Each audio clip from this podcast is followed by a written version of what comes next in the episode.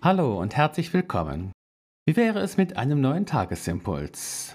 Zum Beispiel zu folgender Losung heute. David sprach zum Herrn, ich habe schwer gesündigt, dass ich das getan habe. Und nun, Herr, nimm weg die Schuld deines Knechts.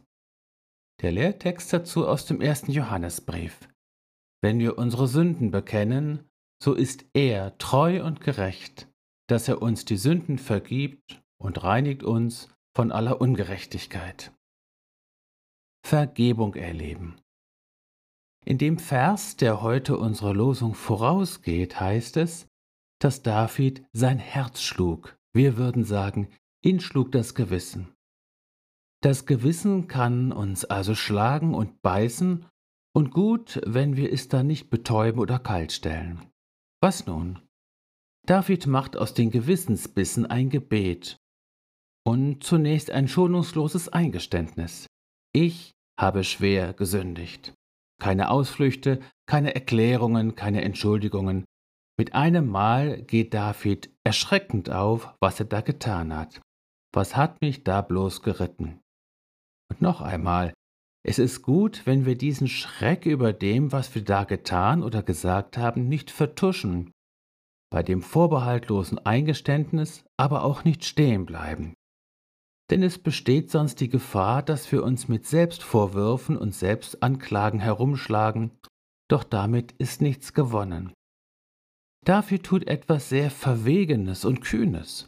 Rundheraus betet er weiter. Und nun, Herr, nimm weg die Schuld deines Knechts, denn ich habe sehr töricht gehandelt.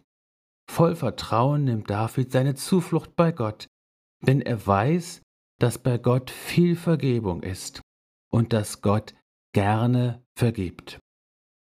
Treu und gerecht, so nennt der Apostel Johannes im Lehrtext heute Gott. Treu, weil unser Vater im Himmel uns nicht wie eine heiße Kartoffel fallen lässt, wenn wir gesündigt haben, sondern verlässlich zu dem Bund steht, an dem wir durch Jesus Anteil haben.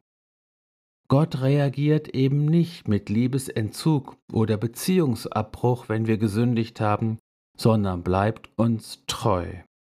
Und er ist gerecht. Seine Vergebung ist die Wiederherstellung unserer Gerechtigkeit und widerspricht ihr keinesfalls. Das Blut Jesu seines Sohnes reinigt uns von jeder Sünde, bezeugt der Apostel wenige Verse zuvor. Das ist ganz fundamental für unseren geistlichen Weg. In dieser Reinheit darfst du getrost deinen Weg gehen. In Jesus bist du gesegnet und befreit, dich deiner Sünde zu stellen und sie ans Licht zu bringen. In Jesus bist du gesegnet und steht dir eine Quelle der Vergebung und der Reinigung offen. Nimm sie nur in Anspruch.